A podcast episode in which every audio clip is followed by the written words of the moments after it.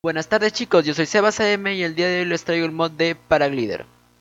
El mod de Paraglider añade una mecánica del Legend of Zelda que es eh, el planeador que nos trae el juego. Este planeador es muy útil porque, pues, o sea, no tenemos que esperar hasta tener las elitras, sino que de una vez ya tenemos un planeador y además al momento de caer no nos hace daño, no son como las elitras, porque como ustedes bien saben, las elitras al momento de caer hacen daño.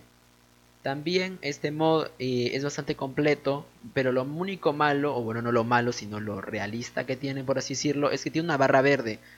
Que si esta barra verde se acaba, eh, lo que va a pasar es que nosotros vamos a caer, dependiendo de la altura obviamente, vamos a caer y dependiendo de la altura te harías más o menos daño, o bueno, se depende de en qué altura estés.